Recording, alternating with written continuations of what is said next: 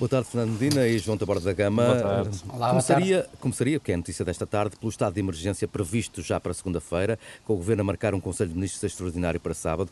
Ora, no decreto de Marcelo admite-se, por exemplo, a possibilidade de um recolher obrigatório ou da requisição civil de privados na saúde.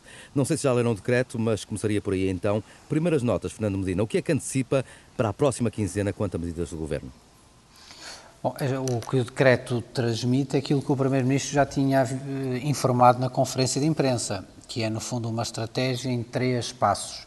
Eh, o primeiro, relativamente aos 121 municípios que apresentam uma incidência superior eh, aos 240 por 100 mil, que são indicação a nível europeu de termos este, um padrão de referência de, de risco de difusão de, de contágio. Uma segunda etapa que se prende com o período de 9 a 23, em que pode haver novas medidas, eh, caso não haja uma contenção significativa até lá, nas quais são fundamentalmente a possibilidade de definição do limite horário, é? no fundo uma, uma, uma norma mais exigente face ao dever cívico de recolhimento, quer dizer, eh, poder, dar esse poder ao Governo para fazer essa determinação, Clarificar também aquela questão jurídica que se colocou sobre as eh, possibilidades dos limites à circulação entre, entre municípios ou entre outras zonas que, que, se tinha colocado e a mobilização dos recursos do país, seja através dos privados, embora a parte que me parece talvez de destacar é outra linha a seguir, que é a da participação das Forças Armadas relativamente a um conjunto de operações de apoio ao Serviço Nacional de Saúde, eh, que tem que ficar clarificado do ponto de vista de lei essa sua mobilização pelo próprio estatuto, pelo próprio estatuto que tem. Por isso eu quero que o Governo o que vai fazer é avaliar no sábado a situação, a evolução dos indicadores uh, e, e, a necessidade desta, desta, desta utilização de medidas mais extensivas, mas que, se for, uh, aponta para a limitação do horário de circulação a partir de determinada hora.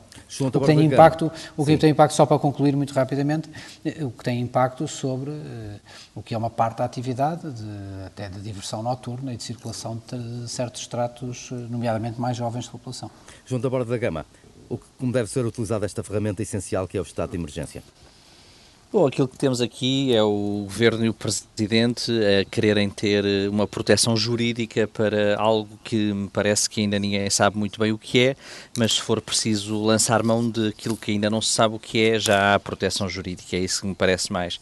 Aquilo que o Fernando Medina acabou de destacar também é uma leitura que faço do, do decreto, na medida em que se prevê a possibilidade de limitar a circulação a partir de certa hora do dia.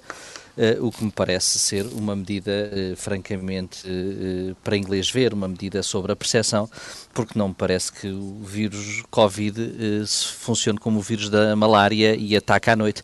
É mais uma vez apelarmos àquilo que é uma percepção sobre um conjunto de pessoas que se divertem e que pegam Covid uns aos outros, eh, quando eh, não, é, não é isso que mostra a ciência.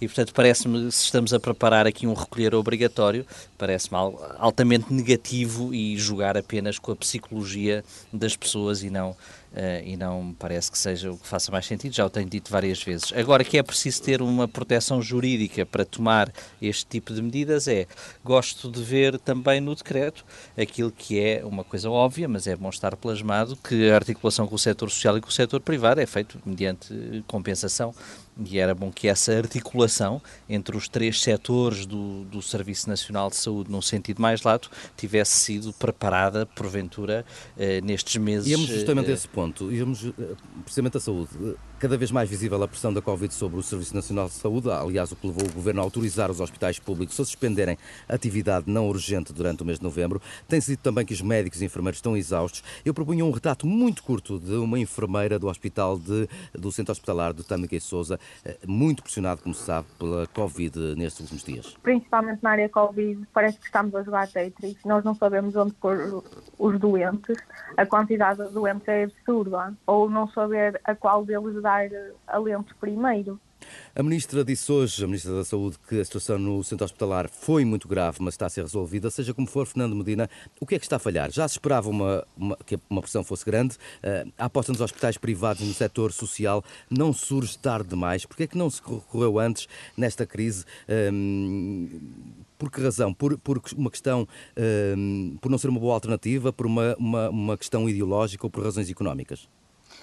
Vamos lá ver, eu, eu, já discutirei isso tudo, mas aquela situação que nos é descrita e a situação no Val, no, no, no do Tamguê Souza tem a ver com uma questão muito simples, que é a elevadíssima incidência que a doença está certo. a ter. Vamos, vamos ter consciência, daí uh, uh, as medidas que foram anunciadas, daí as medidas reforçadas do estado de emergência. Eu permito-me aqui discordar do João num aspecto, é que está hoje claramente demonstrado que a larguíssima maioria das transmissões estão a ocorrer em meio familiar, mas elas para entrarem no meio familiar entraram por algum lado entraram por algum elemento, pela circulação. Sabe-se no Norte que teve um grande impacto a vida social, os casamentos, eh, as confraternizações de família, mas a vida cotidiana de pessoas fora de uma bolha protetora, nomeadamente onde se incluem também os jovens, certamente é um dos elementos para essa contaminação familiar. Mas que vão continuar a ir à escola, não é? Que vão continuar a ir à escola e que na escola, aliás, funcionam num regime muito mais protegido não é? do que funciona relativamente ao, ao resto do seu dia. E os números das escolas mostram isso. Uh, e se por isso fôssemos por uma questão de probabilidade de reduzir, não é? E áreas para reduzir riscos, uh, eu apostaria mais aqui, convém aliás não nos esquecermos, que a partir de determinada idade, por exemplo, o uso da, máscara é obrigatório, não é? Uh, em ambiente escolar.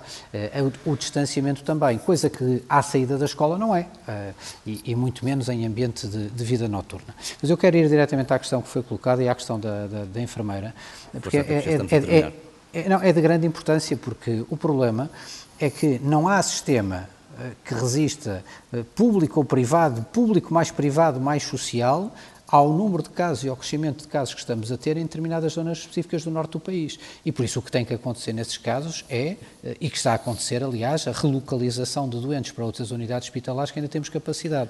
Nós vamos assistir ao longo das próximas semanas a, a notícias desta natureza de unidades hospitalares que per si esgotaram a sua capacidade. Por isso é que é importante que elas funcionem em rede. Muito bem. João Taborda da Gama, a autorizar os hospitais a suspenderem a atividade não urgente no SNS durante o mês de novembro, o Governo não está a enviar uma mensagem complicada à população, eh, quando se sabe que na primeira fase da pandemia aumentou bastante o número de doentes não Covid a morrerem em Portugal e pediu uma resposta muito breve? Eu acho que a história da saúde em Portugal e na Europa dos doentes não Covid vai ser uma história negra que vai ter de ser escrita e vai ser, de ser investigada. Agora, entre duas coisas más, acredito que o Governo fez a ponderação e as autoridades de saúde a correr àquilo que é mais urgente. Isso, agora, naturalmente que tudo isto tem um efeito eh, muito mais largo do que parece esta concentração eh, absoluta no Covid. Mas, porventura, neste momento, no momento de ruptura ou de quase ruptura do sistema ou de certas unidades do sistema, eh, essa escolha eh, tem de ser feita. Eh, agora, quando não estamos em ruptura, é preciso recuperar isso e recuperar isso com o sistema no seu todo e não com preconceitos ideológicos ou outros. Obrigado, Fernando Medina. João Taborda da Gama, novo debate na próxima semana.